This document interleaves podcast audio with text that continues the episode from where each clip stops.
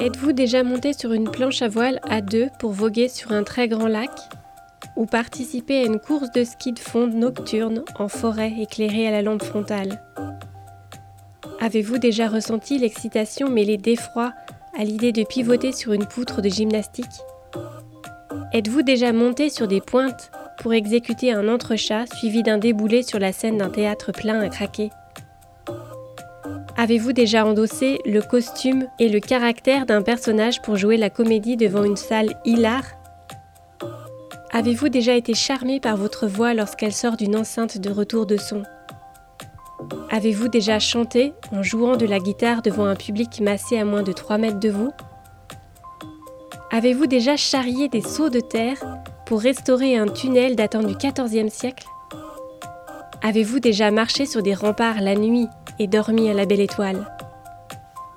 Avez-vous déjà sculpté de la terre pour faire un truc vraiment moche, mais avec une sensation incroyable?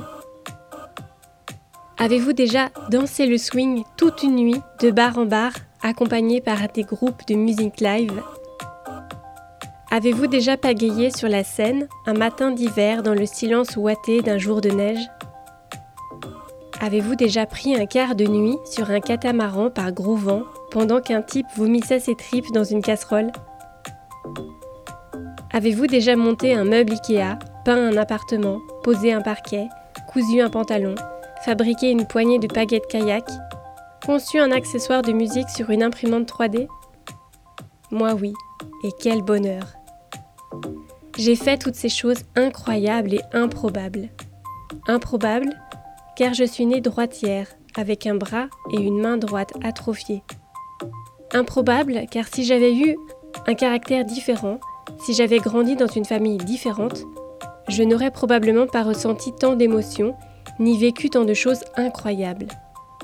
Mais l'aventure la plus incroyable que je vis depuis un an est celle d'avoir écrit une vingtaine de textes avec fluidité et plaisir. Merci les antipodes pour ce 3 minutes challenge.